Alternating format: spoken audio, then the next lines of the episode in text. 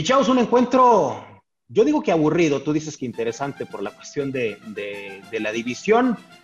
El equipo de los Carneros de Los Ángeles, la defensa número uno, yo creo que es lo que hay que resaltar. No permiten más de 18.5 puntos por encuentro ante unos halcones marinos de Seattle, que yo creo que van a mostrar lo mismo que han mostrado los, los últimos años. Mira, va a ser un partido interesante porque es de división, que se están enfrentando en playoffs. Sin lugar a dudas, siempre existe esa regla y, dicen hacíamos mención en otro capítulo de, las defensivas. La defensiva gana campeonatos, las ofensivas ganan juegos. Va a ser un partido muy interesante porque, si recuerdas, hablábamos con Russell Wilson en los controles, nunca ha recibido un voto como el MVP.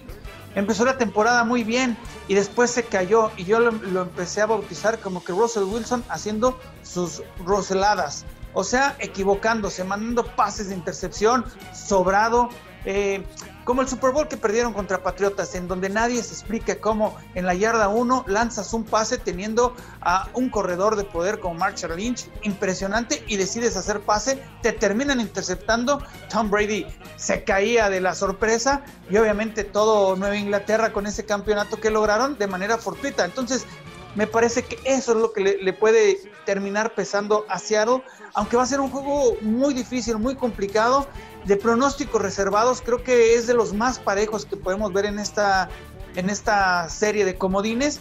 Y, va a ser un volado. Por ahí se puede, se puede apostar precisamente por eso, por ser la defensiva número uno. Igual y por ahí podría ser. Ahora, hay que recordar algo que es muy importante.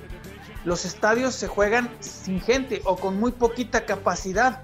Si uno de los, de los juegos que más o menos nosotros decíamos o veíamos que eran importantes o eran interesantes, eh, jugar de visitante por los decibeles, por el ruido que provoca la gente. El estadio más ruidoso es el de Seattle, pero no va a tener gente. Entonces ese factor 2, pues no va a influir en esta ocasión para el equipo de para el equipo de Seattle. Entonces creo que esa ventaja del jugador número 12 que no la va a tener le puede llegar a afectar algún, en algún momento del partido.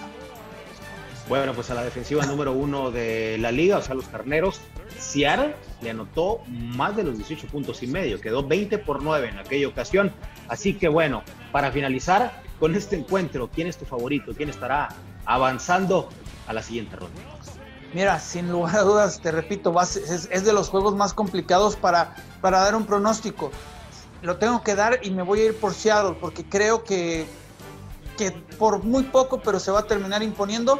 La ofensiva de, los Rams la hemos visto siempre muy amarrada, no le han tenido a Jared Goff suficiente confianza. Entonces creo que, en esta ocasión, por el juego y por todo, aunque respeto mucho la defensiva, sobre todo Aaron, Aaron Donald, que es un monstruo a la defensiva por parte de los Rams, creo que Seattle es el que va a avanzar. Vamos a ver, será el segundo juego o el segundo duelo para jugarse este próximo sábado.